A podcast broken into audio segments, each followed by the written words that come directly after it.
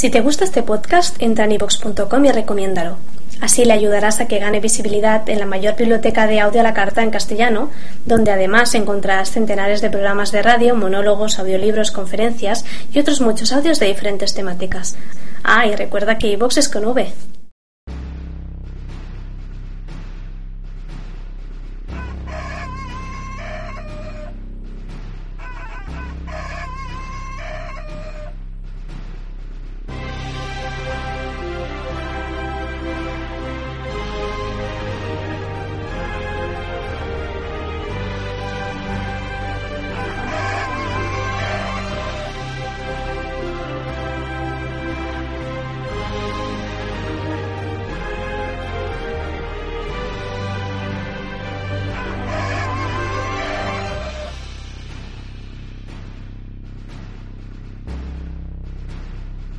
nos centramos en el tema de Apple, que hoy viene cargadito, cargadito de temas de cine y bueno, vamos a ver de qué va.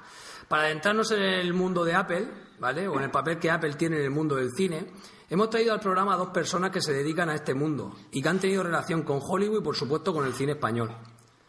Yo llevo en el colegio desde enero de 2009 y como ya bien sabéis, el colegio es un monasterio del siglo XV y sí, da mucho miedo cuando por las noches tienes que ir a hacer algo informático, arreglar algún servidor, o he pasado noches ahí de auténtico terror. Los que oísteis el especial de Navidad, donde entrevistamos al músico Paco, a nuestro compañero músico Paco Mora, eh, os, os contamos el miedo o lo susceptible que es ese sitio para rodar películas de miedo, de acción, de misterio, ¿vale? Pues bien, ahí, como bien sabéis, se rodó El Monje 1 y El Monje 2 que eran dos películas ambientadas en, el colegio y de una temática misteriosa o relacionada con el misterio. Uno de los invitados de hoy era el protagonista, era protagonista en las películas, aunque creo que fue más protagonista en la segunda parte que en la primera. Y aunque ya había hecho muchos pinitos en el mundo del cine, en cuanto terminó segundo de bachillerato, emprendió la aventura de estudiar en los maravillosos, entre comillas, estudios de la Ciudad de la Luz. Digo maravilloso, se nos explicará por qué, lo de maravilloso estudio de la Ciudad de la Luz. Eh, hablamos de Pablo Riquelme, que nació el 10 de agosto de 1991 aquí en Orihuela. Eh, bueno, Orihuela, como todos sabéis, está en Alicante, aquí en la comunidad valenciana. Eh, Pablo, desde que era niño, se aficionó al cine de terror de serie B y a los telefilms.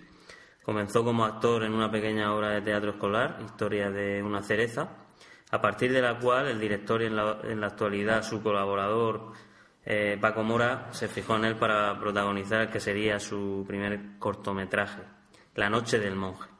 Por aquel entonces Pablo contaba ya con 11 años y a partir de ese momento fue cuando decidió coger por primera vez una cámara. Utilizó como actores a sus propios hermanos de apenas seis añitos que a los que hizo los reales protagonistas de sus primeros cortos hizo hasta 10. Eh, y cuando tuvo 15 años fue seleccionado por primera vez en un festival internacional de cine con el cortometraje La Noche de Norman. Paralelamente, ese mismo año protagonizó la segunda parte de La Noche del Monje con gran éxito de asistencia en su estreno. Sí, bueno, también hay que decir que un año después pues dirige el cortometraje Trailers que gana el premio del público en el Festival Internacional Cinema Llove eh, luego ya siguió con proyectos más importantes y más serios como La invasión de las babosas eh, asesinas, un proyecto en homenaje a todo ese tipo de películas que veía en su infancia y que le cautivaron en gran medida, sobre todo relacionado con las películas de serie B, de terror de serie B.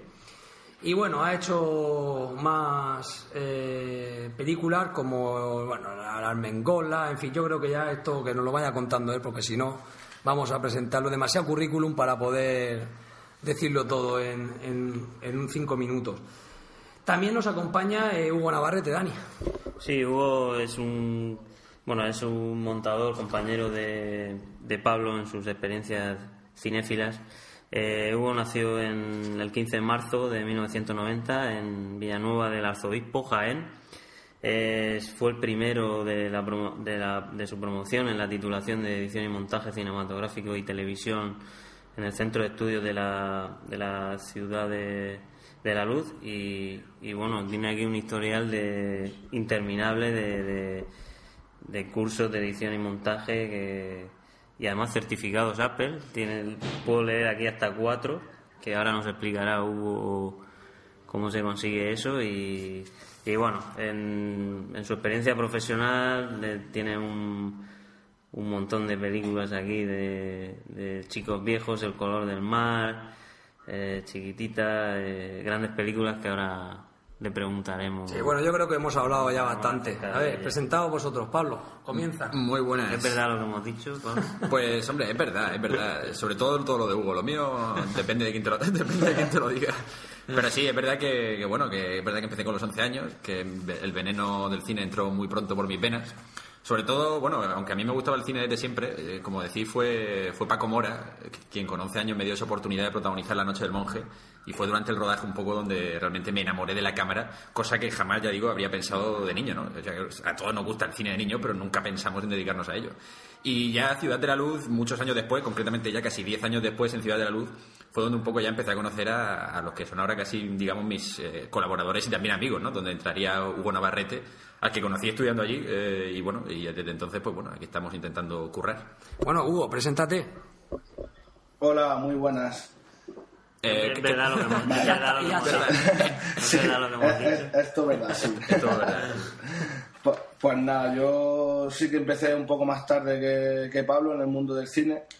Eh, empecé por ingeniería de telecomunicaciones en, en la Universidad de Jaén y ya fue cuando me di cuenta que lo que a mí me gustaba era el cine. O sea que cogí y me fui para, para el estudio Ciudad de la Luz, al centro de estudios, y ahí fue cuando coincidí con Pablo.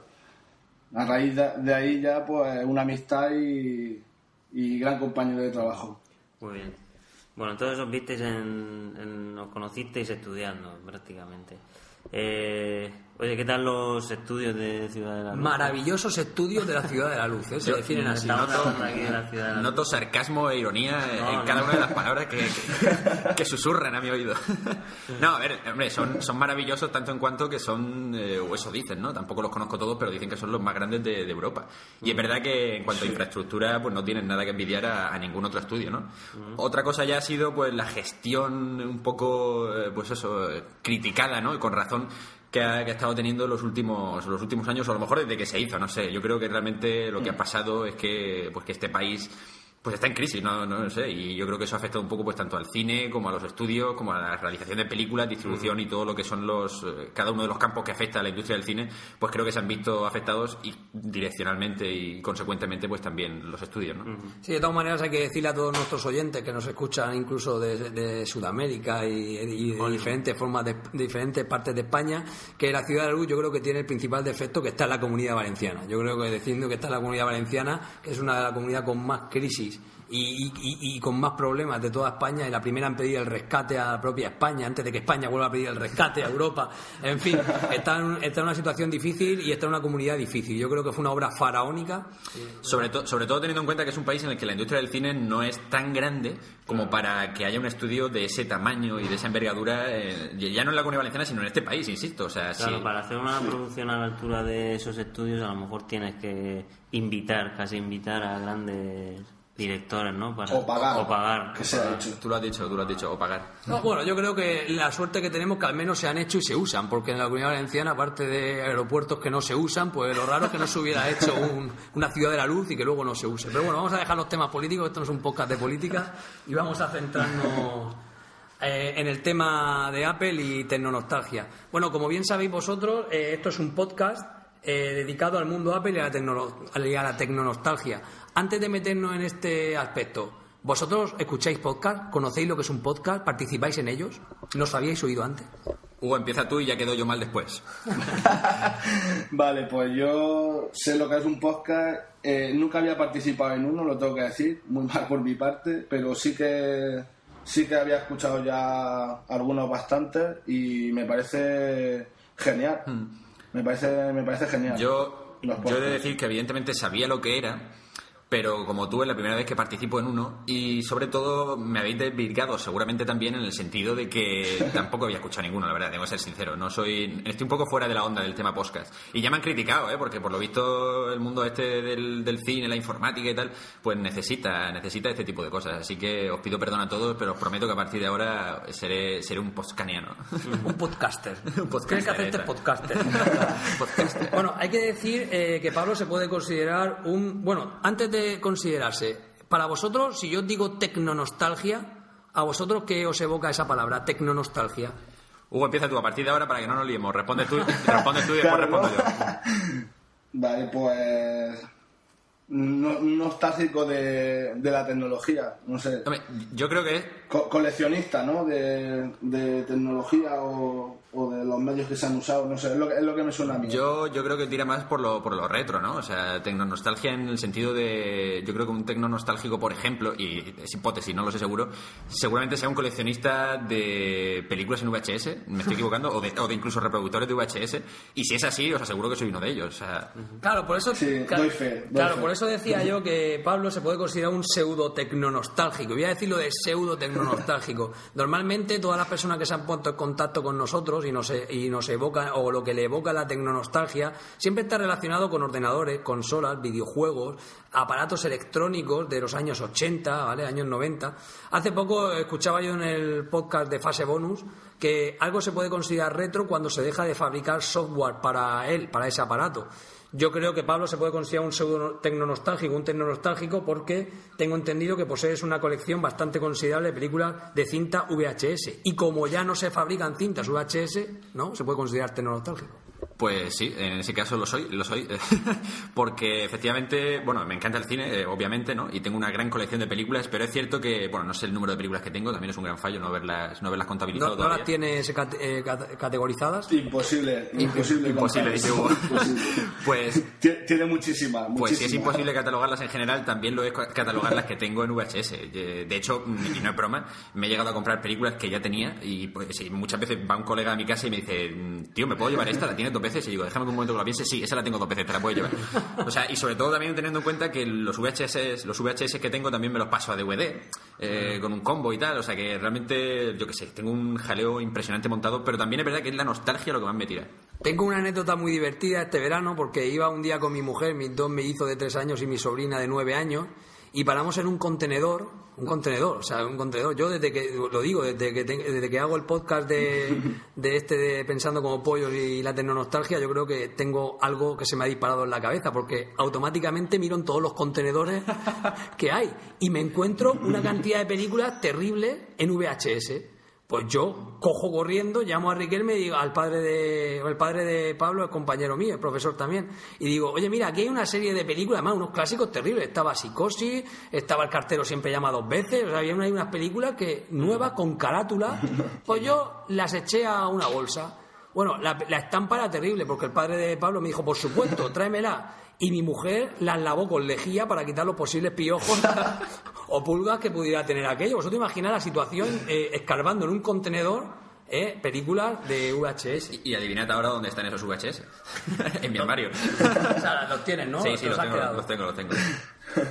Eh, bueno, eh, para centrarnos un poco más en el tema de Apple, eh, ¿lleváis, ¿lleváis algún móvil Apple vosotros ahora mismo en las manos? ¿Estáis al tanto del nuevo iPhone 5? ¿Cómo, ¿Qué tal con esas experiencias de móviles? ¿O no usáis Apple?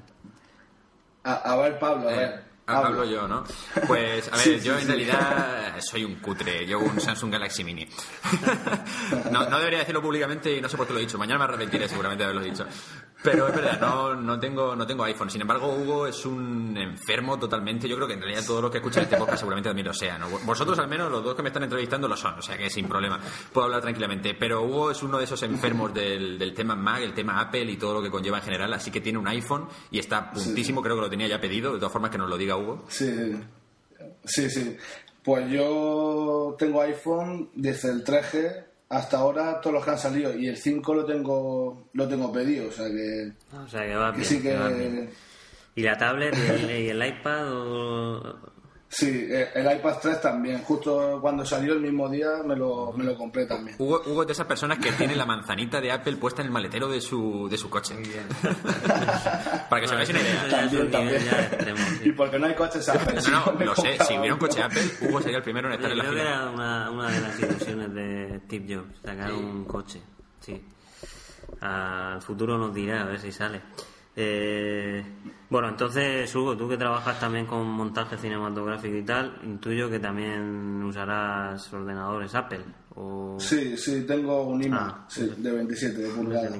Oye, y allí en el Ciudad de la Luz, los talleres y todo eso, y bueno, todos los talleres de montaje y todo eso que has hecho, ¿se veían Apple o cómo, cómo está el tema? Sí, sí, hombre, un centro certificado Claro. de Apple que no tenga ordenador de Apple sería un poco... Pero sí, sí que, sí que es verdad que el primer año en la clase teníamos iMac de, de 21 pulgadas o de 20 y ya el segundo año sí que teníamos los, los Mac Pro que está, está bastante bien. Las clases por, est- estaban estaban súper bien. O sea que, De que, tecnología y eso estaba que tú te, eh, en la Ciudad de la Luz era una, es una entidad certificadora de Apple, ¿no? Sí, sí. De ahí que, den- que den la certificación. Ah, qué suerte que tienen, porque al menos a ellos, a ellos le hicieron caso. Yo sigo esperando que nos contesten en Santo Domingo si nos homologan el aula o no. Ya Bueno, llevamos un daría año y medio de por espero. Por un módico precio, seguro. Ah, Yo no lo sé, yo a mí no me han hecho caso. Ya, ya. Es, es un, es un poco difícil eso. Y creo, no sé yo si se lo habrán quitado este año, porque no sé si. Creo que ya no dan certificaciones de Apple por el, por el nuevo Final Cut y solo hacen de Avis, creo. Y yo no sé si al no hacer eh, examen de certificación te quitan el, el- la certificación del centro. Eh, según Pero leemos bueno. en tu currículum, eh, tú tienes eh, el- la, eh, está certificado Pro por Final Cut Pro 7 Level 1, Color Correction in. Final Cut Pro Level 1, Soundtrack Pro in, in Final Cut Pro Level 1 y DVD Studio Pro 4 in Final Cut Pro Level 1. O sea, se puede decir que tú Sí. eh, tienes todas las certificaciones relacionadas con el montaje en cine, ¿no? Para montar cine. Sí, eh, está la suite de Final Cut, que están todos los programas que tú has dicho, y, y cada uno conlleva su certificación. Y sí que sí que la- las tengo todas, sí. En el mundo del cine se, se valora mucho este tipo de certificaciones. Cuando tú en tu currículum vas y dices yo estoy certificado por esto, realmente todo el- todos los directores o todas las personas que buscan montadores valoran realmente esas certificaciones. Hombre, Hugo, yo no trabajo con cualquiera, ¿eh? O sea, quiero decirte, si has, si has montado mi película, por algo será. Quiero decirte, eres eres muy buena persona, pero tu currículum pesa bastante. Entonces, yo creo que, respondiendo a la pregunta que nos haces, eh, yo creo que sí, que tiene que pesar. Vamos, dilo tú desde tu punto de vista, pero yo como, como director, si tengo que, o como incluso productor de, alguna, de algún corto que quieras hacer, si tienes que buscar a alguien, yo creo que buscas a alguien que tenga también un peso de currículum importante. Sí, hombre, yo, yo creo que es muy importante, aunque en España no se valore mucho, sí, sí que se valora, pero donde más se valora es fuera. Eh, Estados Unidos, Inglaterra, ahí sí que sí que se valora muchísimo las certificaciones. Si no tienes certificación, no, va, no vaya a ningún sitio porque no, no te van a coger. Pero bueno, también cuenta la experiencia. Muchísimo, aparte de la certificación. Oye, ¿habéis estado en el extranjero viendo que es, ese es el caso, que, que se valora mucho más y están más preparados en ese tema? Yo, yo lo digo por, experien- por experiencias de amigos y, y montadores. Ajá. Yo no, he- no he tenido la oportunidad de salir, pero bueno. ¿Conoces sal- a, montadores del extranjero Claro. que están que, ha- que han estado sobreviviendo, fuera, sí. como aquel que dice? Sí, fuera? sí. Adem- Además, profesores míos sí que habían estado bastante años en Inglaterra, eh, sí, Los Ángeles, y eso sí, y nos contaban esa experiencia. Bueno, podemos sacar aquí el tema de cómo está el mundo del cine. Hay que irse a, a trabajar fuera como como el- como muchas otros otras profesiones o está mal, ¿no? El tema del cine por aquí. Pues que, que te conteste Pablo, que él sí que ha estado en, en Los Ángeles, y él sí que lo ha visto en primera Hombre, persona. Y que, Sí. que No, no, a ver, la, dif- la principal diferencia, eh, y digo principal y yo creo que es la, la que más pesa, ¿no? Y es que cuando estuve, ese tiempo que estuve en Hollywood, lo que descubres estando allí es que la gente vive eh, por y para el cine. Lo que me refiero es a que es una ciudad eh, cuyo principal eh, beneficio económico viene del cine, ¿no? Y es un círculo vicioso, ¿no? O sea, el cine se hace, el cine se recupera económicamente, da dinero para que se siga haciendo cine y así se crea ese círculo que aquí en España no lo tenemos ni de lejos. O sea, quiero decir, aquí en España, si quieres hacer una película, eh, tienes que mover cielo y tierra y, que, y convencer de que hacer una película no es algo raro y puede aportar beneficios. En Hollywood es todo lo contrario, ¿no? O sea, tú vas a, y lo digo un poco coloquial, ¿no? Pero tú vas a una fiesta en Hollywood y dices, eh, tal, soy director, y lo primero que te preguntan es, ah, ¿de qué película? O ¿cuándo, está, ¿cuándo fue la última vez que rodaste, no? Aquí dices, soy director y te miran como, como el, raro del pueblo. Allí en Hollywood, ya digo, sales a la calle y te das cuenta de que todo está girando en torno al cine. Entonces yo creo que no es que haya que salirse, es que la industria está allí. Me explico, aquí tenemos pues intentos de hacer películas, eh, pero yo no creo que se pueda llamar industria. Lo que es industria, con la palabra eh, industria y todo lo que ello implica, ¿no? A nivel, eh, pues eso, de, distribución, de beneficios económicos y, de ventas, eso está en Hollywood. Aquí, pues bueno, nos intentamos mover un poco con las subvenciones y eso, pero desde luego está allí. Claro, por lo que veo, a lo mejor estoy viendo la carátula de tu película La Armengola y ahí hay una ristra de, de logotipos que, que bueno, que da a entender que tienes que remover cielo y tierra, ¿no? Para hacer un, pequeño proyecto. Mm, tú lo has dicho, y además este Armengola, la leyenda, es un largometraje, pero tú lo has dicho, es pequeño. Con lo cual, eh, si quieres hacer una película de un, millón, entre un millón y siete millones, que es un poco lo, mínimo, ¿no? Pues ya te puedes imaginar la, la rista de, logos que tiene. Que tiene. claro, y ahí a lo mejor en una buena noche de fiesta encuentras a un productor que le cae simpático y te deja un par de milloncetes. Hombre, no quiero, no quiero decir que sea tan fácil, pero desde luego, si, si eso puede ocurrir, puede ocurrir allí. Aquí en España no creo que eso ocurra. Ahora, ahora iremos y volveremos al terreno del cine, porque sí que me gustaría comentar con Pablo tres o cuatro aspectos. Pero no quisiera perder el hilo técnico en el que estábamos. Y bueno, eh, la pregunta del millón quizá, eh, Pablo ha ido al extranjero y lo ha visto, tú tienes su relación con montadores extranjeros, pero para mí la pregunta del millón es ¿cuál es el programa por excelencia usado en Macintosh para montar películas? A ver, eh, ahora, ahora, ahora, mismo es difícil concretar eso porque con la llegada del nuevo Final Cut X ha roto un poco eh, la tendencia que se venía usando. Final Cut es el programa de montaje por excelencia para Mac, ya que para Windows no, no, no, no funciona. Pero bueno, ahora sí que está pegando bastante el Avid, el Media Composer, por, por, el tema ese que Final Cut X ha roto un poco los esquemas, ha roto un poco la forma de trabajar y le cuesta a la gente habituarse a ese programa. Sí, pero a mí me, llama mucho la atención porque cuando yo no soy para nada seguidor de, los, del software para edición de vídeo y de audio, yo tengo la suerte o la desgracia de enseñar eh, informática en secundaria y bachiller y cada vez que hablamos de montaje yo me gustaría algún día montar mi aula Mac y poder enseñar el iMovie, que yo creo que es una herramienta eh, que comparada con la que trae Windows de facto, que es la de Windows Movie Maker, pues que te voy a contar. A mí me da vergüenza enseñar Windows Movie Maker, ¿no? Pero bueno, es lo que hay y, y hay que enseñarlo. Eh, eh, eMovie, eh, perdona que te moleste, pero... Eh, no, pero no me molesta, me interrumpe. el eMovie sí que, sí que tiene un parecido, pero asombroso con Final Cut X, Pero es que abre Final Cut X y parece que está abriendo el nuevo eMovie que es como deberían de haberlo llamado. sí, es, lo que yo te iba a decir, que al hilo del Final Cut X, este que yo creo que ha sido un intento de Apple de hacer acercar a las personas que utiliza, utilizamos eMovie para montar las películas de viajes y festivales de los niños, acercarle el mundo profesional del cine. Pero creo que, fue, que ese intento salió un poco fallido, porque creo que el Final Cut X, al menos cuando salió, corrígeme si me equivoco, pero mm. cuando salió tuvo muchos problemas.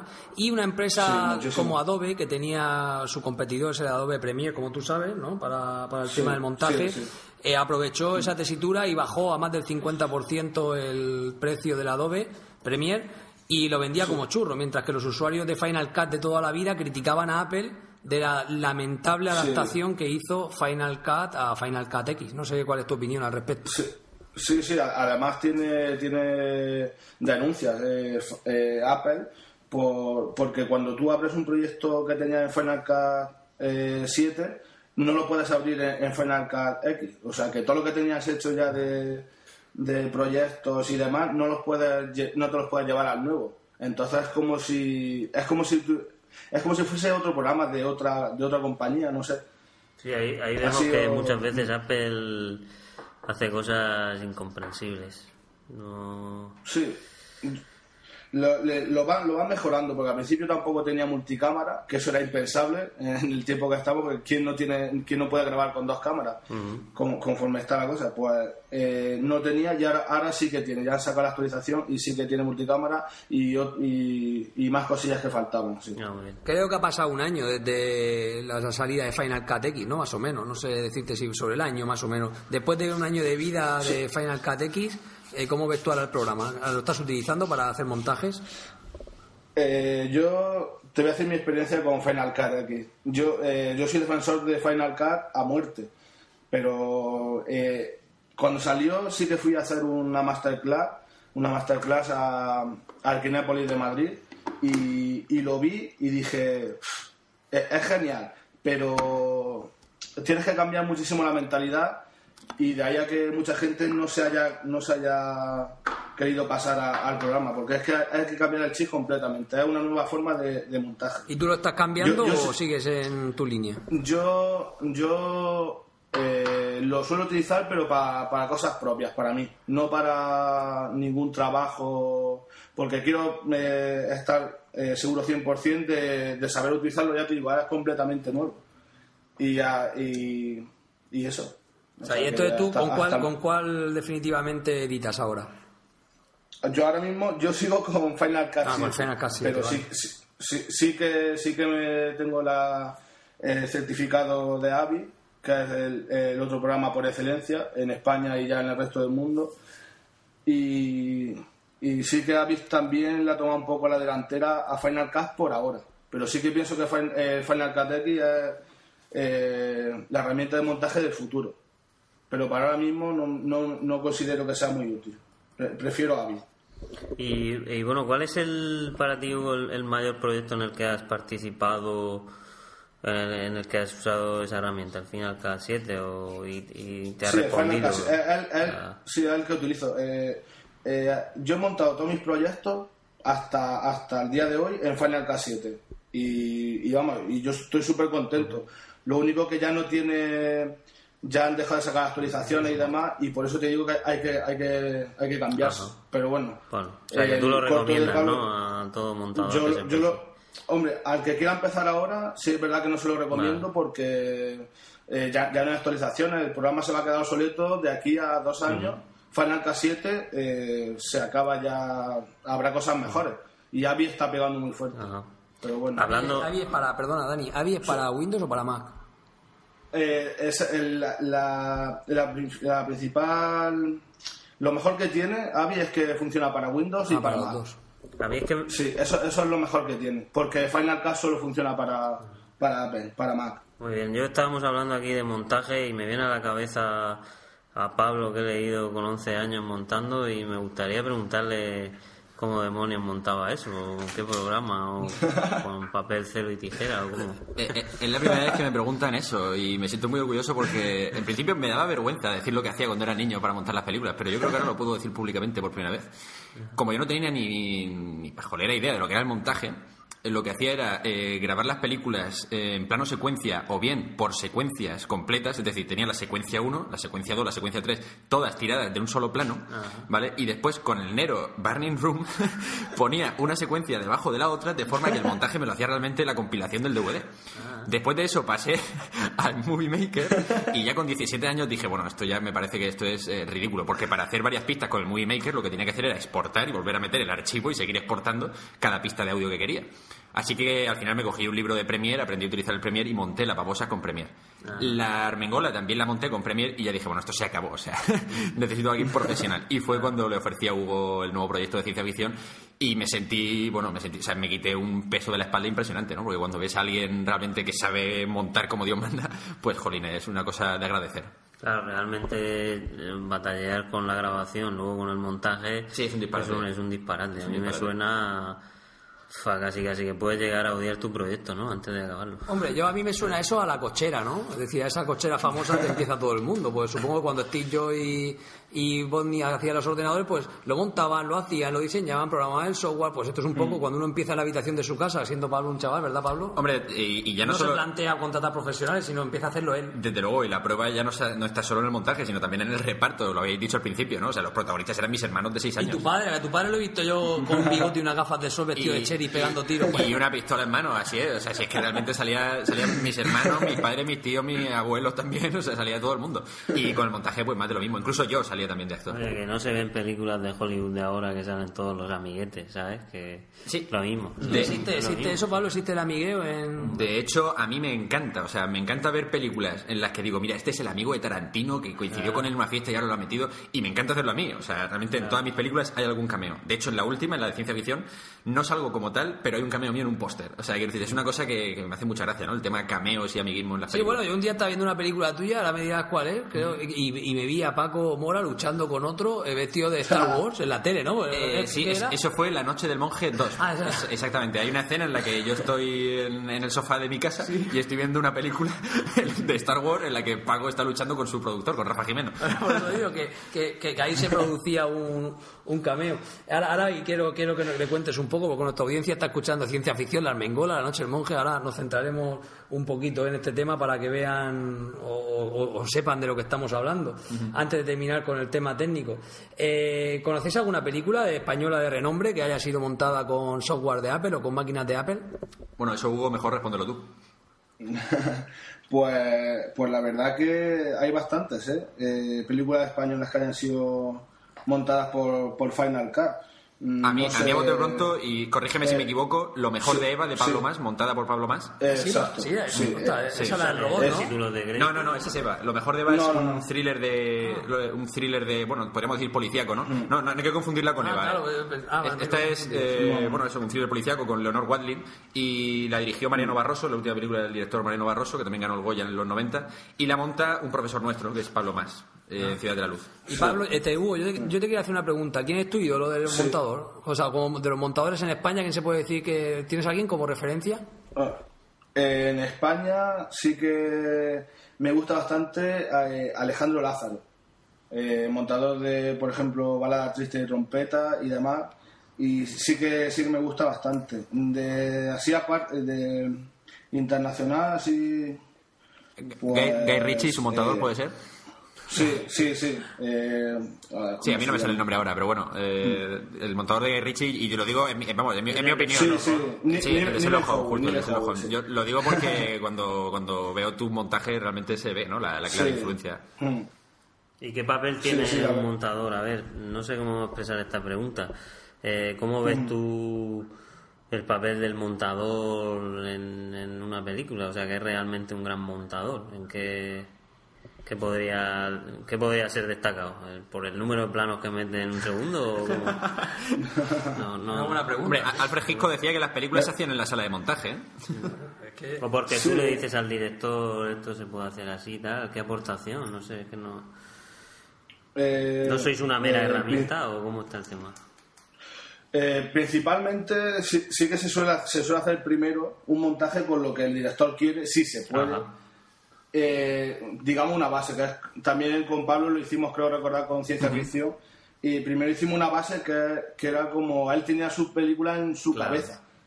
Y luego ya se le da forma que igual no tiene mucho que ver o sí tiene que ver con el montaje inicial que quería el director. Pero sí que es verdad que no diría 100%, pero el 99% de las películas, o no, sí, el 100%, cambia, cambian el montaje. Yo- cambia, cambian Yo el creo montaje. que, eh, lo, además, lo has dicho tú, la palabra herramienta, eh, creo que la clave del buen montador, y en mi opinión, desde el punto de vista de, de la dirección, ¿no?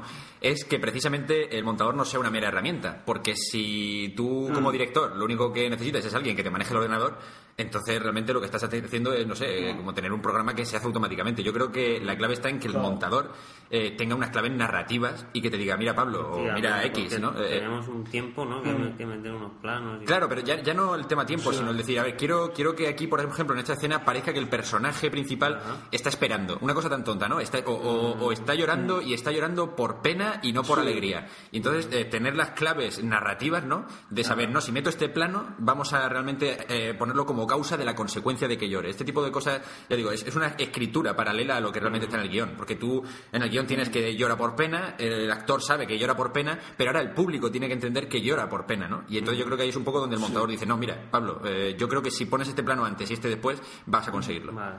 Yo, eh, no entiendo un poco el tema. Sí, os estoy oyendo hablar y que ya esta pregunta no estaba en el guion porque la llevo yo pensando esta semana y ahora ha venido al, al hilo de lo que estáis comentando, me ha venido a la cabeza. Eh, yo me estaba imaginando eso que estáis contando ahora al director de Avatar, ¿vale? ¿A Cameron? Sí, a Cameron, intentando eh, plasmar eso en la escena. Claro, una película que está hecha por ordenador o el paradigma del cine, a vuestro juicio, está cambiando por el tema de la introducción de las nuevas tecnologías.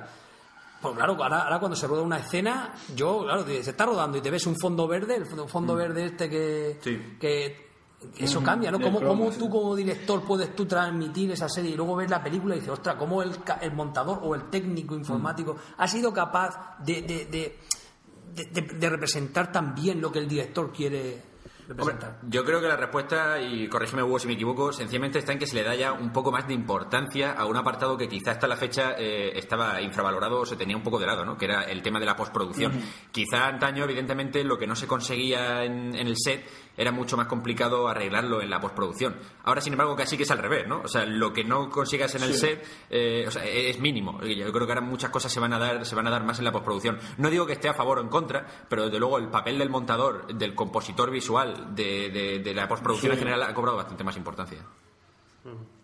Bueno, aparte que en Avatar, por ejemplo, la película que has dicho tú, eran más de 700 personas trabajando y más, más de 500 en pos- en postproducción, o sea que imagínate, para controlar. Sin embargo, también hay que valorar, o sea, va- vale que hay mucha gente después y que posiblemente sea en la postproducción donde se dé el sentido total a, a lo que quieres crear, pero también hay que valorar que en una película con 700 personas y tantos equipos, subequipos, co- subcontratas y eh, jefe de equipo, auxiliar, as- asistente, ¿no? Lo más importante también es verdad que es la preproducción, no hay que olvidarlo, ¿no? Que, que haya una preproducción y un guion y un trabajo previo en el que se quede claro para todo un equipo de 700 personas que la lágrima que tiene que caer sea por tristeza y no por alegría. Y, y- y transmitir Claro. eso yo creo que también hay que valorarlo, ¿no? Y ahí es el director donde realmente pues va, va, va a dejar claro que- cuál es eh, su trabajo. Bien, eh, cambiando un poco de tema. Sabéis que Apple ofrece descuentos a personas, a estudiantes o profesores de, de instituto, de universidad, para adquirir equipos informáticos. A la hora de adquirir equipos para montajes, que supongo yo que serán bastante caros, no solo ordenadores, sino toda la maquinaria, toda la tecnología necesaria para hacer una película, ¿recibís algún tipo de subvención por parte de Apple, alguna facilidad por parte de Apple o Apple eso a ellos le da exactamente igual? Eh, yo, yo no he recibido nunca, nunca nada, excepto cuando estaba, cuando era estudiante de Ciudad de la Luz, sí que te hacían un descuento. Eh, si te comprabas como material escolar, entre comillas. En- que cuando- entonces sí que, has reci- sí que Sí que- recibido, Hugo, entonces. No, pero bueno, Sí, pero no, hombre, pero sí, más, es que- más pero allá de es lo- que eso del es- descuento de estudiante, decía yo. Claro, claro, eso, eso es súper poco, eso que te descuentan. No, es que no me acuerdo, pero 8%, fueron 100 el euros 8%. De, de 2.500. o sea que- 8%, sí. Sí. Eh, en tema profesional, a no ser que Apple esté interesado o quiere que salga eh, la manzanita en el ordenador de la película o en cualquier escena, sí que paga. Si no, no. Sí, bueno, Yo ya te digo, yo ahora mm, no, no tengo constancia de que Apple pague porque por, por utilizar sus ordenadores. Pero bueno, es, no sé Pablo Pablo qué o sea, dice. es- bueno, No, lo has dicho, lo has dicho muy bien. Eh, en que el- era la película de Lágrimas del Sol, la que tanto hablamos, ¿no? Con el tema de JKL en el cuello de, de uno de los protagonistas. Eh, bueno, JKL, evidentemente lo sabéis, ¿no? Son la- las siglas para atrás, adelante del montaje. eh, Ah, no, no, del- no, sabía. de hecho, aquí nuestro servidor, Hugo, lo tiene, lo puesto en la muñeca, ¿no? JKL. Yo creo que efectivamente lo que tú dices, si, si hay un acuerdo previo, ¿no? En el tema de publicidad y de marketing dentro de la propia película, ahí sí que Apple, evidentemente, se, se interesará. Pero yo creo que, claro, estando en el siglo XXI y habiendo tanta gente que realmente ya está utilizando eh, Apple para montar, Claro. sería un disparate que Apple ayudara a todos los que, los que estamos ahí, ¿no? No, Vale, eh, yo sé que vuestro bagaje de cine no termina aquí en España y sé que habéis estado viajando, al menos uno de vosotros sí que ha estado viajado, ¿no? Habéis estado en Hollywood, puede ser. Eh, sí, ya digo, estuve, allí un, mes en Hollywood, en, Los Ángeles, y de hecho tengo pendiente volver para allá y para otros muchos sitios con Hugo. Tenemos ahí un plan, un plan de futuro interesante.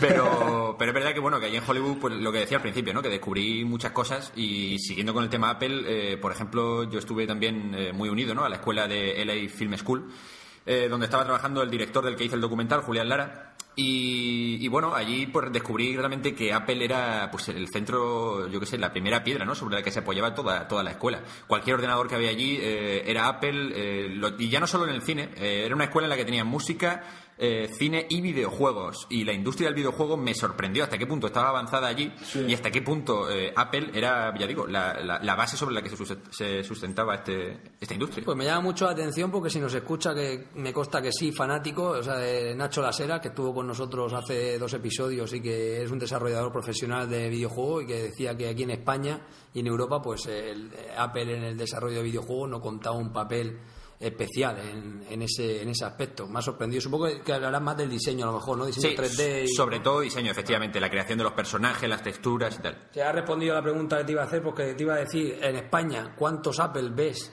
eh, como algo excepcional a la hora de montar? Yo creo que allí la pregunta sería si has visto algún PC. Eh, efect- efecti- a- así es, efectivamente, efectivamente. Además, estuve muy cerca también del montaje de- del corto de Dildet Duaspar, que es el- la última película de este director, de Julián Lara, y todo fue, todo fue Apple. O sea, que tú rodaste allí un documental sobre un director español. Eh, Puedes, puedes aprovechar para promocionar tu... No, para- al menos para contármelo. Yo más que promocionar quiero saber. Te van a oír miles de ¿Quién es- personas. ¿Quién es Pablo. Julia Lara? Pues yo no lo sé. Vale, espera un momento, estoy nervioso. no, veréis. A ver, eh, Julián Lara es un director sevillano. eh, es- yo creo que es conocido más bien por el tema del cine underground, más gore y friki español, ¿no? Tiene dos largometrajes, bastantes cortometrajes. En uno de ellos incluso Rafael Amargo, el bailador, hace cazador de vampiros. Eh, o sea que sí, ya digo, es un tema muy friki, ¿no? Y realmente este director, bueno, llevaba ya mucho tiempo trabajando aquí en España, pero decidió dar el salto a ese gran charco, ¿no? Y irse a Hollywood, donde lleva ya dos años eh, instalado y allí ha hecho su primera película, ya digo, Us Part, hasta que la muerte nos separe. Y es también de zombies y eso. Y la cuestión es que, bueno, él y yo hicimos una amistad hace ya mucho tiempo. eh, nos conocimos en persona en 2009. Yo, sin embargo, ya lo había seguido pues, por internet, ¿no? Y su trabajo de cerca. Eh, se ha hecho un pack que se puede adquirir en cualquier tienda de cine de, sus películas, de largometrajes y tal. Y ahora, ya digo, pues está en Hollywood intentando pues eh, abrirse camino por allí. Y puesto que fui allí un mes, se nos ocurrió, y la verdad es que la idea sur- surgió un poco pues de rebote, ¿no? La idea de rodar un documental sobre 21 días, eh, también haciendo un poco homenaje, ¿no? A ese famoso programa de los 21 días, sobre su vida en Hollywood. Y lo está ahora distribuyendo la revista de cine Sci-Fi World. Se está distribuyendo online el, cada episodio, van a ser 10 episodios. Creo que ayer se estrenó, antes de ayer se estrenó el, eh, el tercer episodio. Y ya digo, hasta que llegue el décimo, pues ahí tenemos semana por semana eh, esos 21 días en los que, bueno, pues he hecho, realmente he hecho mi primer documental, cosa que jamás habría imaginado, porque a mí el género documental tampoco es una cosa que me tirara. Pero mira, al final, pues ahí está. 21 días con Julián Lara. Sí. No, no.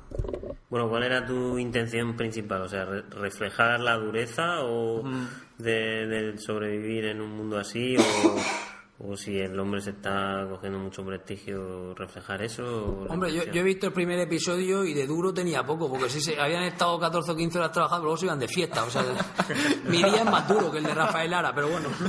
No, a ver, eh, eh, las intenciones fueron varias, ¿no? En primer lugar, también eh, hay que tener en cuenta que en aquella, en aquel momento, estoy hablando de hace un año, él estaba en la preproducción de su, de, ya digo, de su primera película americana, y entonces todo empezó un poco como, como realmente un reportaje de la preproducción del proyecto. Sin embargo, también quisimos después poco a poco enfocarlo a lo que era vivir en Hollywood e intentar abrirse camino allí y ver un poco también el funcionamiento de Hollywood, ¿no? Eh, yo creo que cualquier persona ahora mismo que tenga intención de, dar ese, ese salto que dio Julián, de, ir allí y ver lo que, lo que se mueve por allí, el documental le va a servir eh, en gran medida porque, ya digo, se ve un poco el trabajo que hay allí, cómo conseguir contactos, cómo conseguir eh, llevar tu guion al actor en, en concreto y, cómo trabajar en, la escuela, ¿no? Ya te digo, en, LA Film School y se ven varias cosas que creo que a, a varios niveles pueden ser interesantes más allá de lo que es eh, conocer esos 21 días con Julián Lara si eres, si eres fan de este director. O sea, ese, ese propio documental te sirve a ti de medio para, para involucrarte en ese mundo o ya, o ya tenías contacto tú. Eh, bueno, con Hollywood tenía el contacto de Julián, algún director, algún productor, también. eh, pero bueno, yo creo que realmente no se ha hecho con, con intención de, de abrirse camino en más contacto ni nada por el estilo. Yo creo que se ha hecho también un poco con, con- con el amor, ¿no? De, de realmente el amor a Hollywood, el amor al cine y el amor de transmitir a la gente, pues un sitio que yo creo que es bastante exótico todavía y desconocido por mucha gente. Que tenemos un punto de vista de Hollywood, eh, pues como decía Fran, ¿no? De farándula, de fiestas y tal, que lo hay, no, no voy a negarlo y solo tenéis que ver el documental, ¿no? Pero detrás de todo eso, pues hay, hay un duro trabajo, un duro camino que recorrer y yo creo que también el documental lo enfoca, eh, sobre todo ya a partir del capítulo 5, ¿no? Un poco la cosa ya se va poniendo seria.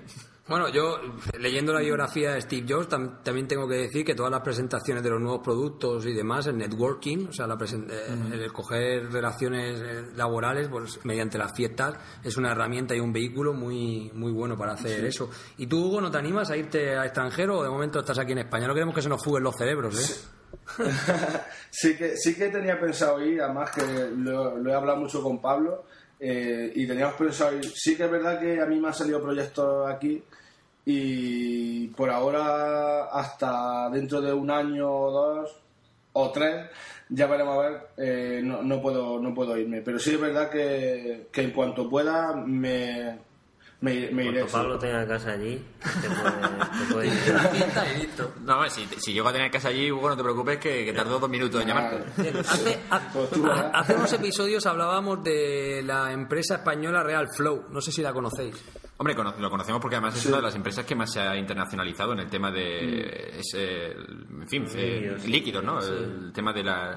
Y, y yo creo que muchas películas americanas, ¿cuál fue la última? Creo Señales del Futuro puede ser eh, también de Nicolas Cage, eh, dirigida por, por sí, por Ale, que, en fin, que, que es una película con Nicolas Cage en la que había...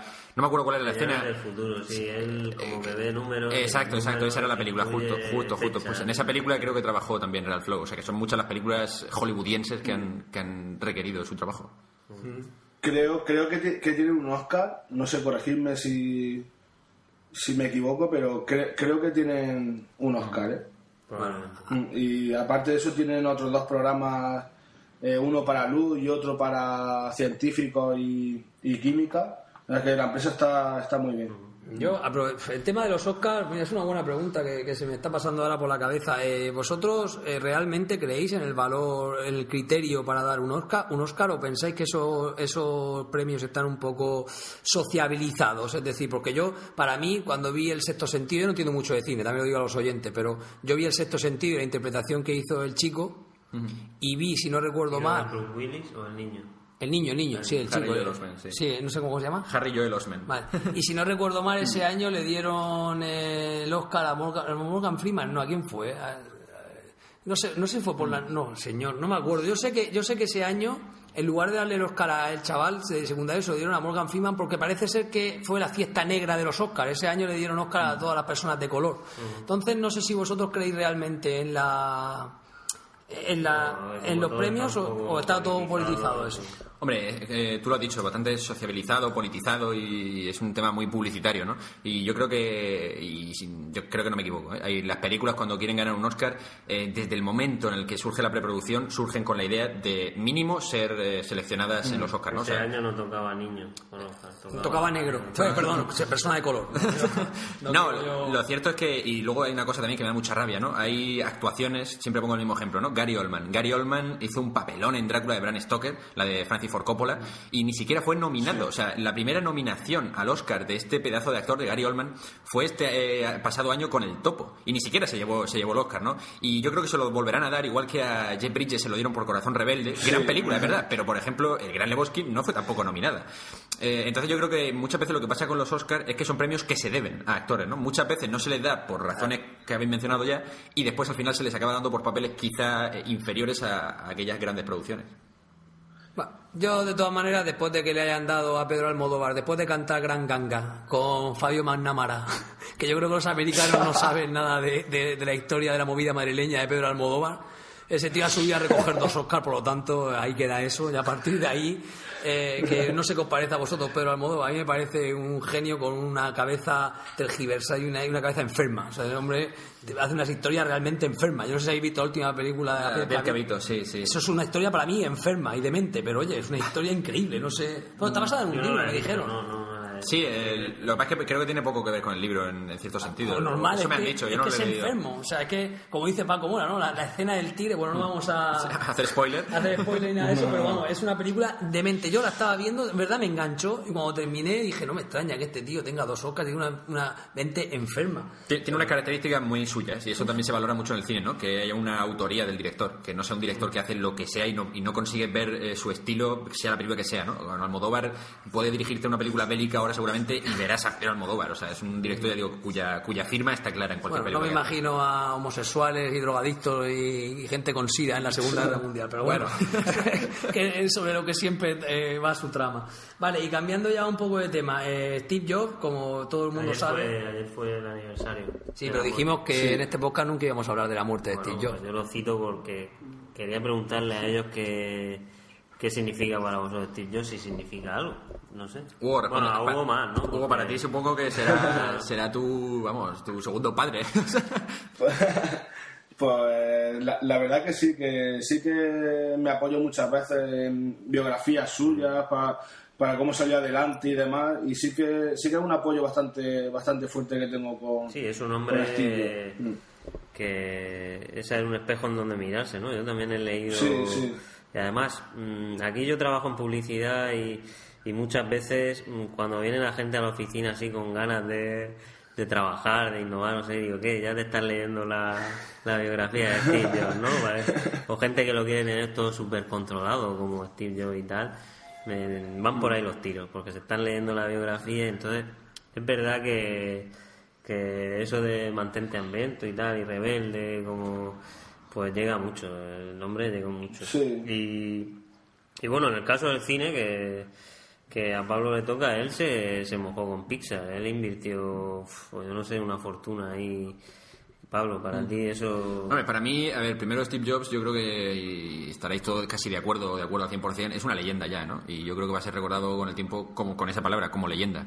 Y evidentemente su labor eh, con Pixar pues fue, fue brutal, ¿no? El otro día precisamente, precisamente me puse Toy Story, la primera parte, productor ejecutivo Steve Jobs, y de esas cosas que la ves y dices tú, Dios mío, es que ha estado ha estado realmente en todo en todas las películas que he visto de niño, ¿no? Ha, sido parte de mi vida, solo que desde la sombra, y muchas veces no, no nos acordábamos de él hasta que realmente pues un poco pegó el auge, ¿no? Esto del Mac y tal, y entonces empezamos ya a, echar cuentas y a decir, vaya tela, si este hombre realmente se ha pegado un currón en su vida impresionante y ha ido escalando y escalando hasta donde ha llegado ahora, ¿no? Y yo creo que eso es un poco también lo que le hace leyenda, y, y sobre todo pues su, su forma de trabajo, ¿no? Y sus valores, los que ha intentado transmitir o ha transmitido tal cual. Para vosotros, bueno, supongo que, que Steve Jobs no dejaría entrar ningún PC, ¿no? En Pixar. Eh, no, dijeron que entró uno y lo tiró por la ventana, o sea que... qué buena, Lo qué buena. importante también es que ahora puedes ir vestido casi todos los días de la misma ropa, como iba Steve Jobs, y no quedas mal, o sea, está... está Claro, ahora si te, si te también. dicen, tío, eres un guarro. Que, pero, no, tal, es que voy como Steve Jobs. No, realmente, realmente no es como Steve Jobs, sino Steve Jobs lo aprendió de, de un japonés, de un directivo de... Ah, me comentaron que tenía cientos y cientos, el mismo jersey. Sí, pero, eso, claro, eso claro. se- sí, pero eso fue en una reunión con un directivo de Japón, no sé si de Sony o de alguna empresa de estas. Le, le- comiendo un día le dijo que el chino, el japonés le dijo que, él- que una manera de no perder tiempo por la mañana es teniendo que ponerse siempre lo mismo. Entonces tú abres, abres el armario, te pones lo mismo y te vas. Y entonces yo dijo, ostras, pues, Yo, pues, yo, pues valor- verdad. yo valoré eso un Hasta montón. ese punto llegaba Steve Jobs. Yo val- valoré eso un montón cuando dejé el colegio Santo Domingo, en el de uniforme. De- claro, es verdad que de niño dices, ay, qué tela ir de uniforme, yo quiero ir de calle. Pues os prometo que cuando entré a la universidad dije, Dios mío, ¿dónde está mi uniforme?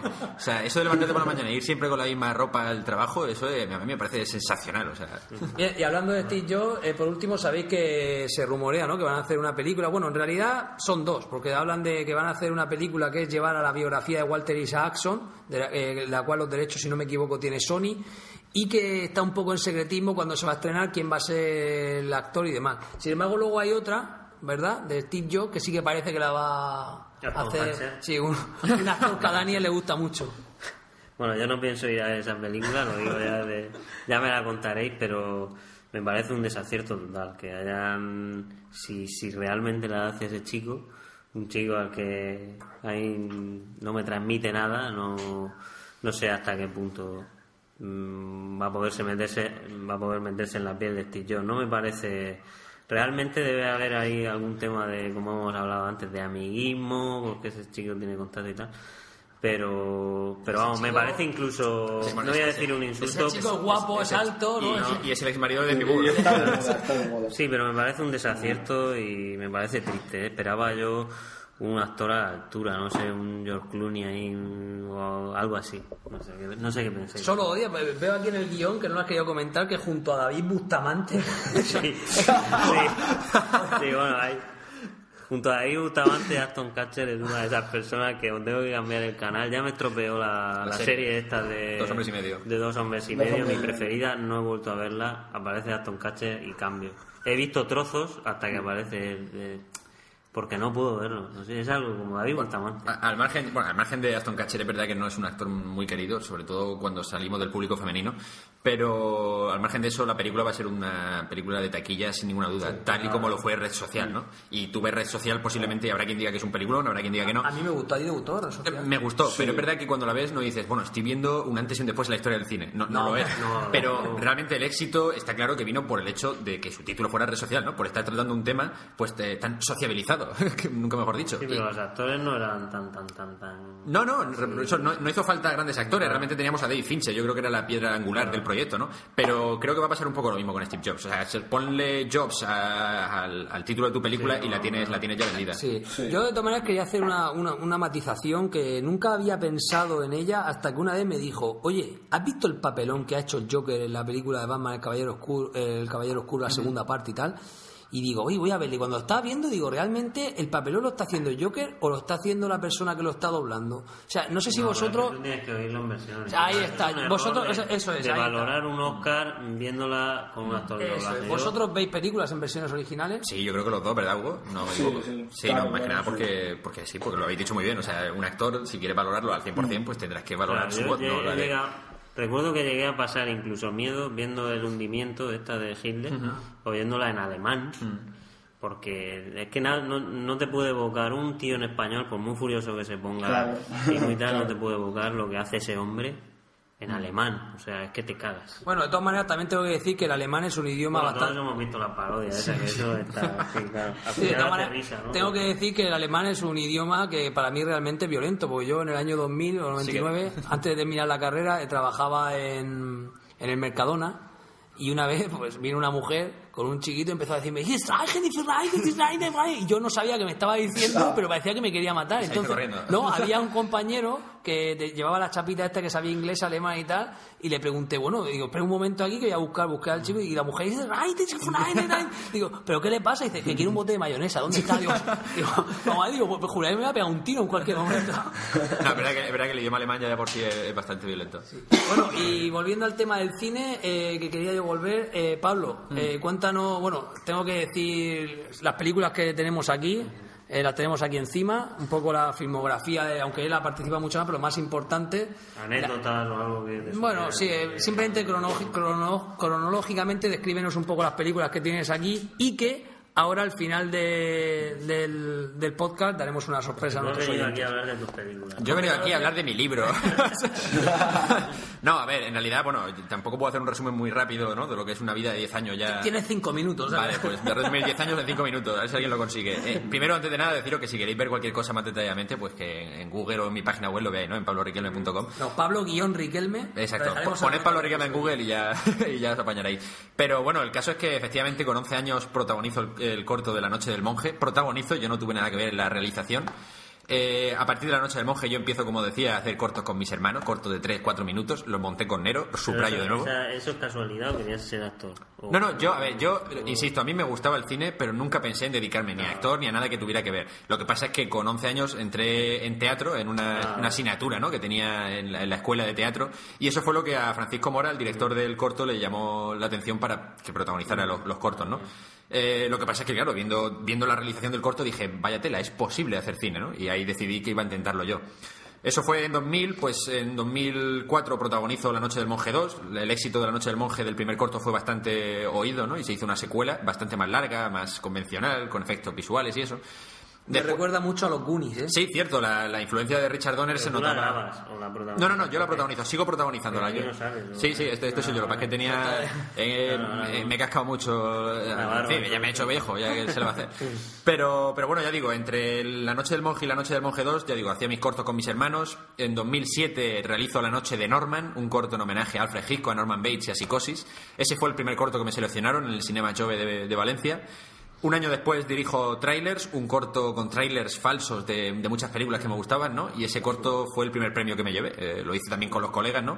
Eh, me llevé el con tu padre. Y con mi padre, tú lo has dicho. Eh, me llevé el premio del público en el Cinema Chove. Y después hago por lo que yo creo que ha sido un poco el corto también más. eh, O, la- o el proyecto en general más importante y el que más eh, se ha movido hasta la fecha. Que es la invasión de las babosas asesinas. Yo no es, vamos, no es un secreto, soy un amante de las de la serie B de terror de los años 80 y 50 incluso, ¿no? Eh, con el tema de la Guerra Fría, las arañas gigantes. Y me compré una camiseta que ponía la invasión de las criaturas de las criaturas come cerebro. Y dije, bueno, yo tengo que homenajear este cine porque esto ya no se hace, no se ve. Y entonces pues me tiré, la, ya digo, la monté, la escribí, la dirigí, la protagonicé y busqué a mis amigos para que me ayudaran. Y hicimos un corto pues que mira, se fue seleccionado en Sitges y a partir de ahí pues claro, ya los festivales se ponían en contacto conmigo, ¿no? Una vez fue seleccionado en este prestigioso festival y, la cosa fue bastante rodada y fue toda una utopía porque ninguno pensábamos, ¿no? Que iba a ser eh, que iba a ser así, ¿no? La distribución de este corto. Y después ya me metí pues en Armengola, la leyenda. Quieto, quieto, quieto, quieto, quieto. Antes de, antes de avanzar, a ver, eh, para todo el mundo que no lo sepa, yo tengo 36 años y, y Daniel tenemos también prácticamente la misma quinta y tenemos que decir que nosotros hemos nacido aquí en Orihuela, que es una ciudad que, bueno, si buscáis por Google y demás, pues veréis que estamos rodeados de montañas y esto fue un sitio, o aquí, aquí hubo un- una invasión, la invasión mora, como todos sabéis, y que eran restos del famoso castillo de los moros, ¿vale? Yo hablaba, comía todos los días en el colegio, hablaba con Riquelme y cuando me dijo que su hijo iba a dirigir y protagonizar La Armengola, o sea, no sé, para la gente no sabe, yo, yo nombro La Armengola y eso es como si la leyenda de tu pueblo que te han contado toda tu vida la llevaran al cine. Entonces, por eso que he dicho a Pablo, para, para, porque quiero poner antecedente a los oyentes lo importante que para nosotros la Armengola es. Y ya, bueno, llevarla al cine es una responsabilidad para un oriolano bestial. Y ahora sí que ya Pablo puede... Sobre todo teniendo 18 años, que era la edad que tenía cuando dirigí la película. Efectivamente, yo intenté ser eh, respetuoso a una figura que es la base de esta ciudad, ¿no? O sea, las fiestas, la gente, sobre todo los mayores, ¿no? Que ya le cuentan a sus hijos eh, lo que es la historia de su ciudad. Y yo creo que fue eso, lo que acabo de decir, lo de los mayores contando a sus hijos, lo que realmente me lanzó directamente a aceptar el proyecto que me ofrecieron, porque me di cuenta de que lo que realmente a mí me haría sentir orgulloso de aquí a unos años, o ya mismo, ¿no? Es que un niño le pregunta a su padre, papá, ¿qué es esto de Armengola? Cuéntame la historia. Y que su padre le diga, échale un vistazo a esta película, ¿no? Yo creo que esa era un poco la, la piedra angular sobre la que se, se enfocó el que yo quisiera realizar directamente la película, porque cuando me la ofrecieron yo tenía mucho miedo, por lo mismo que has dicho, ¿no? Porque exige una responsabilidad de mantener una figura eh, sin, sin que se desenfoque lo que se entiende por ella, eh, el presupuesto de hacer una película en la Edad Media, eh, y sobre todo, insisto, mi edad, 18 años. Yo digo, puede ser el principio de, de- de algo o el final directamente de, mi vida, claro, de todo. Entonces, bueno, afortunadamente salió muy bien. Las copias eh, permitieron que se recuperara económicamente los gastos, no hubo pérdidas, lo cual es muy importante, ¿no? Sobre todo cuando realizas tu primer largometraje. Y ya digo, y eh, yo creo que fue, ha sido muy importante a nivel personal y profesional, porque con 18 años a nivel personal también, ¿no? Encontrarte en un rodaje con 200 personas, pues eh, lo, lo puedo decir tranquilamente que te marca, te marca ya de, de por vida, porque desde luego todo el mundo tampoco veía bien que un chaval le dirigiera, ¿no? En medio de un set de rodaje, y, y bueno, eh, me ha servido bastante en varios ámbitos. Y de ahí vuelves a la ciencia ficción, ¿no? Eh, vuelves a la serie B, ¿no? Y te embarcas en... De ahí vuelvo más bien, más que a la serie B, vuelvo a hacer una, una crítica satírica a ciertas cosas con las que no estoy de acuerdo, ¿no? Y es que aquí en España la ciencia ficción está de lado. Así que decidí, después de Armengola, meterme en un proyecto que yo creo que es el más personal que he hecho hasta la fecha, ciencia ficción, la creatividad de un artista, con el que critico un poco pues esa, esa dejadez que se le da a la ciencia ficción en España y tuve la inmensa suerte de contar con dos actores de renombre ¿no? en el mundo televisivo y cinematográfico español como son Darío Paso y Luis La Rodera que yo creo que ha sido también un poco la base de que el proyecto eh, se haya podido mover ¿no? la distribución de este proyecto de ciencia ficción realmente empezó hace un par de semanas ¿no? Em- hace un par de semanas empezó ya a moverse por, por festivales se estrenó como película invitada del Festival de Cine de Alicante eh, ganó la Luna de Valencia en el Cinema Chove otra vez lo cual bueno otra vez es la primera vez que me llevo ese premio, ¿no? Pero quiero decir que estuve otra vez en el festival. Y, y bueno, y ahora ya digo, estamos esperando a ver la distribuidora qué tal, qué tal la mueve y si funciona, ¿no? Yo espero que sí, pero bueno, ya digo, es lo más personal que he hecho hasta ¿Para cuándo va a estar...? Hugo, tú tienes que ver algo eso en para cuándo va a estar? Montada está ya, claro, la película está montada, ¿no? Sí, mo- montada ya está y el DVD hecho, o sea que ya, ya está en manos de, de la productora, Y yo creo, bueno, de la distribuidora. En Sí, este la caso. distribuidora ya está moviéndola por festivales. Ahora falta la venta en DVD, que eso va a ser a partir del 8 de diciembre. El 8 de diciembre aquí en Orihuela se hará un estreno en el Teatro Circo, eh, con la presencia de Luis, la, de Luis La Rodera, y además hará un monólogo después. Y esa misma noche, a partir de esa misma noche, empezarán a venderse los DVDs del, del cortometraje. ¿Y se puede decir ahora lo que estás inmerso ahora? Estoy escribiendo, Ah, estoy, escribiendo. estoy escribiendo. Bueno, aparte de lo de la distribución del corto, del documental de los 21 días con Julián Lara, mientras se está distribuyendo tanto ese documental como el corto de ciencia ficción, yo estoy escribiendo ahora un largometraje. No sé si se va a poder realizar o no, porque va, va a llevar mucha tela, pero va a ser mi proyecto además final de carrera, el guion del largo. Mm, Se ambienta en el siglo XIX, es lo único que puedo deciros, porque, porque bueno, lo llevo todavía un poco en secreto, pero ya digo, estoy ahora mismo escribiendo eso y con varias ideas también de cortometrajes, a ver cuál de todas puedo llevar a, a la luz. ¿Y tú, Hugo, se puede decir lo que estás trabajando? Pues yo ahora mismo estoy en, en un proyecto, un largometraje, bueno, un proyecto, eh, eh, Operaciones Especiales, que es un largometraje que se está haciendo eh, en Elche y la provincia de Alicante. Y nada, ya hemos rodado el 60% y veremos a ver, a ver cómo... Bueno, Operaciones sale Especiales bien. eh, Por es, un, es un corto. Yo no lo sabía cuando, cuando, estábamos preparando la entrevista y Pablo me dijo un Mm. poco quién eras. y tal, porque a ti no te, personalmente no te ¿Se llama conocemos. así o especie? No, no, bueno, cuenta, cuenta un poco, cuenta un poco, eh, Hugo, la historia, ¿qué, qué es eso de... eh, era un, un hombre, un policía, ¿no? Eh, eh, no sé qué, no sé cuánto, operaciones especiales. Y eso fue un corto que se ha llevado el largometraje. Cuéntanos un poco la historia. Sí, hombre, todo empezó con Tónico Municipal.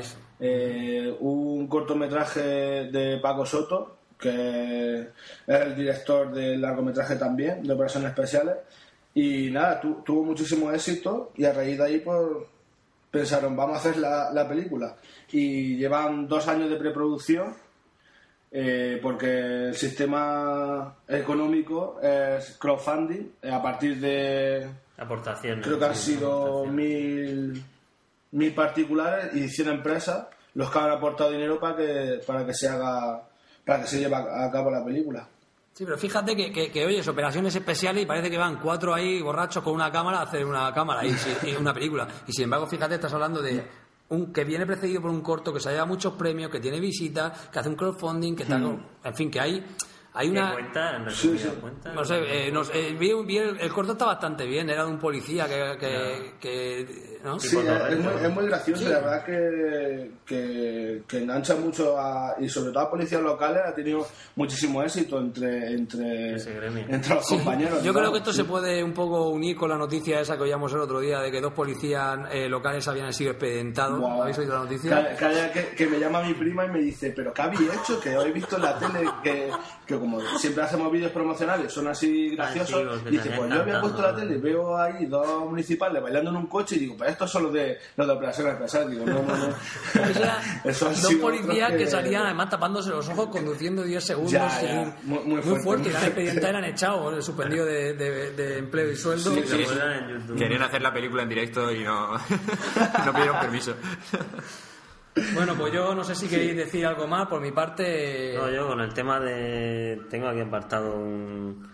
Con el tema Apple y, y el cine, os iba. Bueno, os iba a proponer. Os voy a decir unas figuras del cine o unas películas y que están relacionadas con Apple y a ver si os sugiere, ¿vale? Eh, voy a empezar por Ridley Scott, a ver qué puede estar relacionado con Apple, a ver si lo sabéis.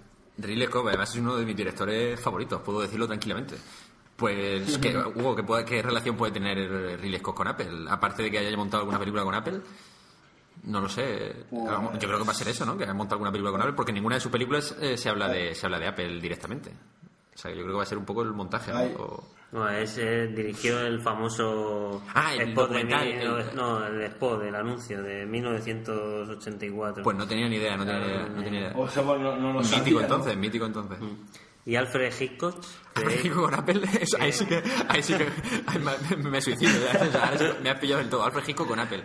No, pues, lo, eh, a ver, eh, puede ser que el perfil, la imagen de perfil de Steve Jobs, esa influencia de la imagen de perfil de Alfred Hitchcock o algo de eso. bueno, eso, eso, lo acaba- eso lo acaban de sacar. tienes sí, no, razón, lo acabo de sacar de la manga, pero vamos. no. Pero sale en el anuncio de Think Different, que Ajá. no sé si lo habéis visto, que sale, sale Sí, Dalí sí. o Picasso, salen figuras rebeldes, Bob Dylan y tal, sale Alfred Hitchcock. Alfred Hitchcock. O sea, Ah, no ese es el, el vínculo. Y Kevin Conner. A ver, Kevin Conner, Kevin Conner, Kevin Conner.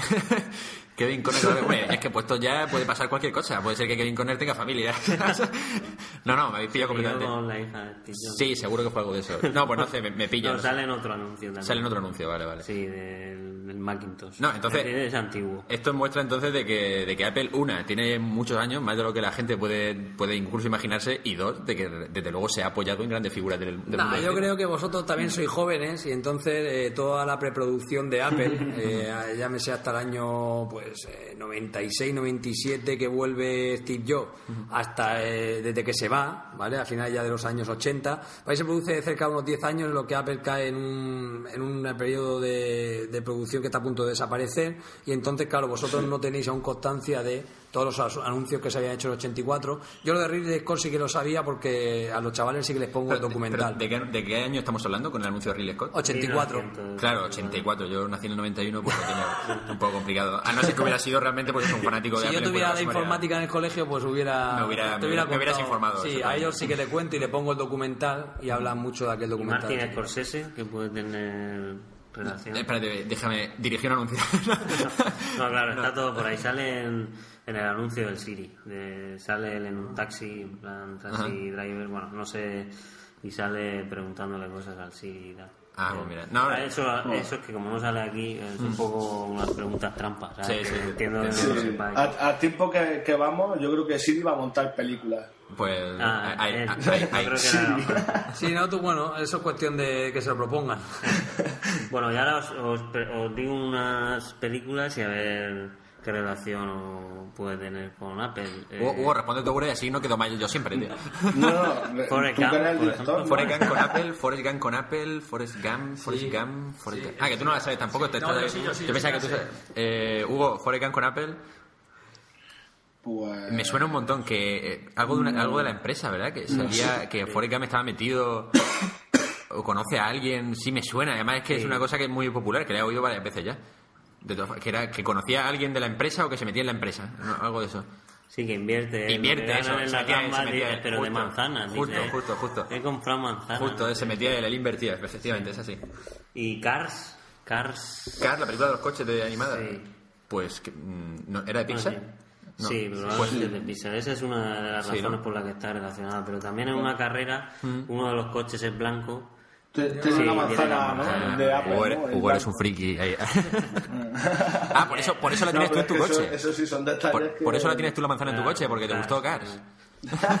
Por eso mismo, ¿no? Y Iron Man, ya para finalizar, tampoco quiero. Iron, Man, se construyó su traje con inversión de, de- de- de Apple, ¿no? Oye, no. pues va por ahí la cosa. Sí, pues no sé, que igual el protagonista, ¿no? Eh, Robert Downey Jr. haya participado.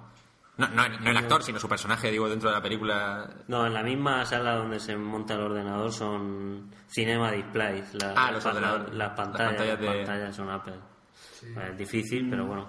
Es increíble cómo ese actor de Iron Man. Eh, Robert Downey Jr.. Sí, a mí me encanta. Y, Ah. y lo veo con una estabilidad y luego resulta que fuera parece que es una inestabilidad, tiene problemas de drogas, de alcohol. de- Tuvo- tuvo- tuvo- Los tuvo, ¿no? Pero sí, pero tuvo una, tuvo una época muy... Impulsa, ¿no? Pero, pero sin embargo yo lo veo y hostia, yo he visto a Iron Man y los Vengadores en- No, Iron Man ha sido su renacer eh, en el cine, así tal cual, porque desde luego hubo una época, yo creo, yo creo que empezó su renacer con Kiss Kiss Bam Bam, producida por Joel Silver y protagonizada por Eddie Val Kilmer, estoy hablando del año 2007. Yo creo que ahí empezó un poco su primera piedra del resto de producciones actuales, ¿no? Pero es verdad que el- a finales de los 90 eh, se había, des- había desaparecido completamente. Bueno, pues Pues nada, eso era. eh, queremos agradecer a, a Pablo y a Hugo la presencia en este podcast. A vosotros.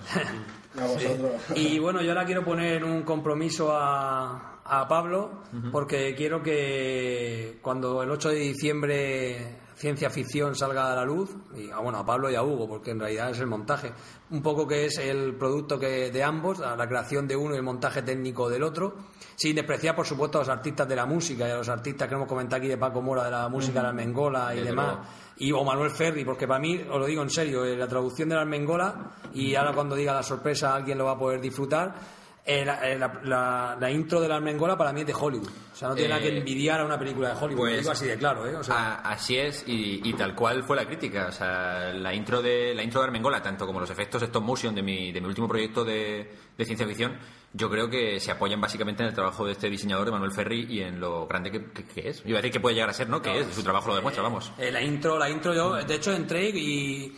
A ver, ahí fíjate que, hago- que no hago una crítica, sino tengo delante al director y se lo digo. O sea, estamos viendo la película y quizá el, el cuando termina la intro y empieza la película... Sí, pare- dice, dice, va a empezar, va, va a salir Robert De Niro. Después de la intro va a salir Robert De Niro.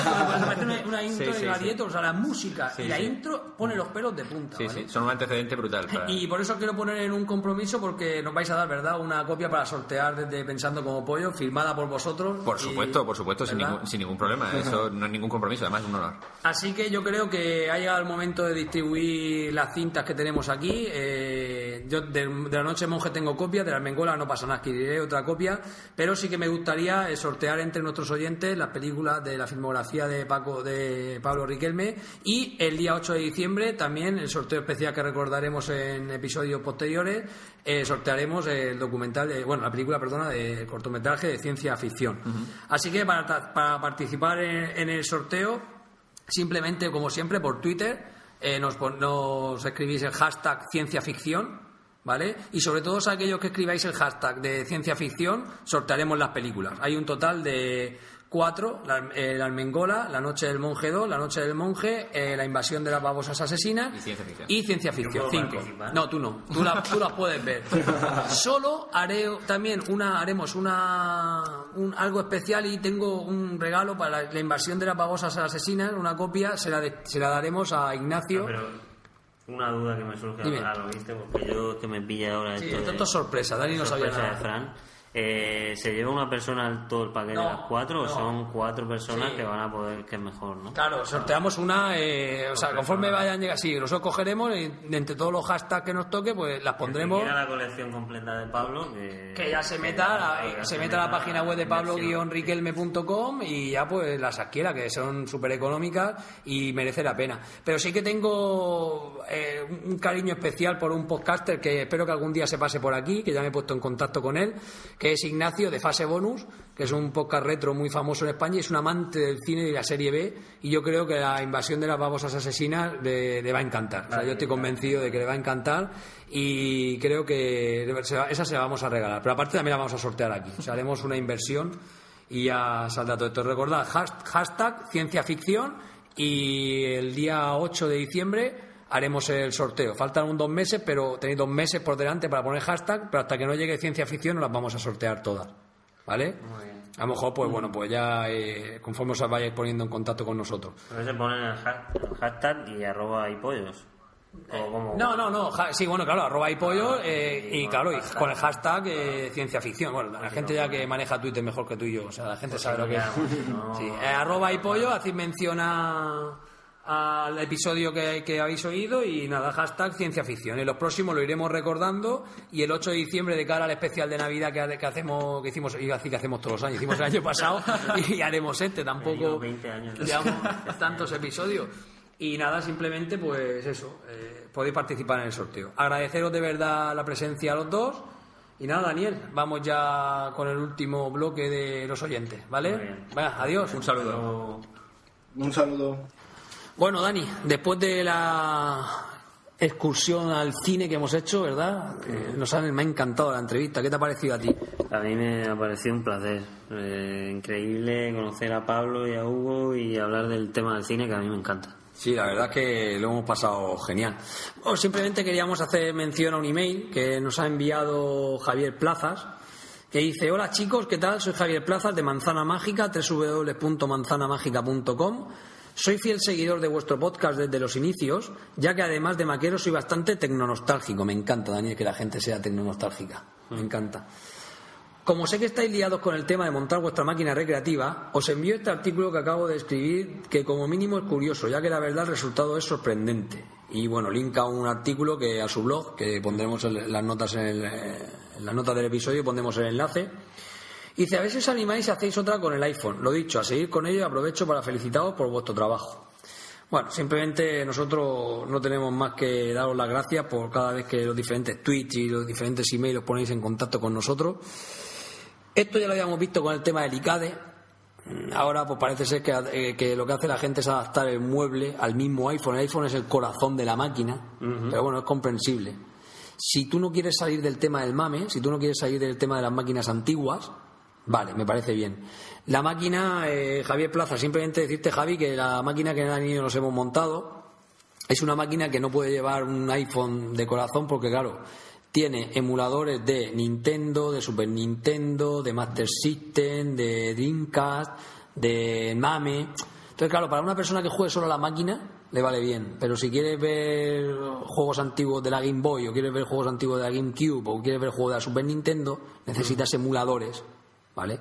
Y yo creo que HyperSpin, que es el frontend que estamos utilizando para montar las máquinas, proporciona una interfaz sencilla de configuración con todos los demás emuladores. Entonces, creo que de momento está un, está un, está un poco verde el tema de montarse una máquina, una Bartop o cualquier dispositivo utilizando iPhone o iPad. No estamos lejos, yo creo que queda poco, pero mm, creo que Apple tiene que dar un paso más y permitir liberar las aplicaciones. Por, por ejemplo, en el, Dani, en el post que él escribe, habla de que el móvil lo tiene que tener con jailbreak para poder instalarle el mame foral este que hay para iPhone. ¿Vale? ¿Te acuerdas que estuvo, lo comentamos en un episodio, que estuvo unos días en el Apple Store y luego lo quitaron? Sí, No entiendo también la reacción con el fenómeno. Con los derechos de autor. Ostras, pero ahora hay un fenómeno retro muy grande. Y ese fenómeno retro debería de ser apoyado, o sea, debería de ser impulsado desde estas plataformas de Android y de, y de iPhone para poder y de, iOS para poder eh, permitir a los usuarios que nos guste mucho la Nintendo, que nos gusten mucho juegos antiguos, poder jugar mediante emuladores oficiales de la propia casa. Yo creo que Nintendo ahora mismo podría fabricar, no sé si le interesaría, a lo mejor no por la Nintendo 3DS y demás no le interesaría, pero a lo mejor hay una empresa que sí que le interesa sacar una app para iOS y juegos retro darlos a un euro, por Atari, ejemplo. ¿no? Atari tiene una aplicación con varias máquinas, pero son muy antiguas. Sí, por eso te digo que será todo cuestión de tomárselo con calma y demás. Bueno, agradecer de verdad mucho a todas las personas que se han puesto en contacto con nosotros y recordar, tenemos el concurso abierto hasta el día 8 de diciembre, el día 8 cuando es la premier de, de ciencia ficción y nos den la película, firmadas y dedicadas por Pablo Riquelme, ¿vale? A las cinco personas que nos, a las cinco personas se sorteará a cinco personas, diría decir a cinco primeras personas, no. Toda persona que escriba arroba y pollo con el hashtag ciencia ficción se sortearán las cinco películas eh, que Pablo Riquelme nos ha firmado. No sabemos si esto puede ser el día de mañana un. Bueno, será un documento sonoro y un. Al menos me da mucha ilusión poder regalarle a alguien, a algún oyente, un trocito de nuestro podcast, ¿no? Mm. Estas películas. A Paco, a Paco Navarro no podemos convencerlo para sortear una Game Watch, ¿no? Hombre, sí, Si le pagamos 2.000 euros. Yo creo que no. Te quería comentar una cosa, Dani. El otro día, eh, y con esto termino ya, el amuleto de Yendor, eh, hablaban de que lo que se han hecho es reunirse una vez al mes e intentar grabar como dos episodios. Entonces hacen dos Yendor por mes. De tal manera que es prácticamente lo que hemos hecho hoy, ¿no? Grabar dos episodios. No prometemos eso, pero sí que vemos que si se nos alarga un poco, porque al grabar solo una vez al mes, ¿vale? Eh, si se nos alarga un poco, pues a lo mejor sí quedará para dar dos episodios eh, al mes. ¿Verdad? Eh, vamos a ver. Nuestra idea era grabar uno cada 15 días de 40 minutos, pero reunirnos cada 15 días cada vez nos supone más dificultad. E intentaremos, una vez al mes seguro, eso contar con él. Si no es de 40 minutos, será de dos horas, si no de una hora o de lo que sea, ¿verdad, Dani? Sí. Pues nada. Entonces, eh, ¿qué estás diciendo? Que este será en dos partes. Sí, este, va, este lo vamos a poner en dos partes. Una parte con. De hecho. aguantamos un mes.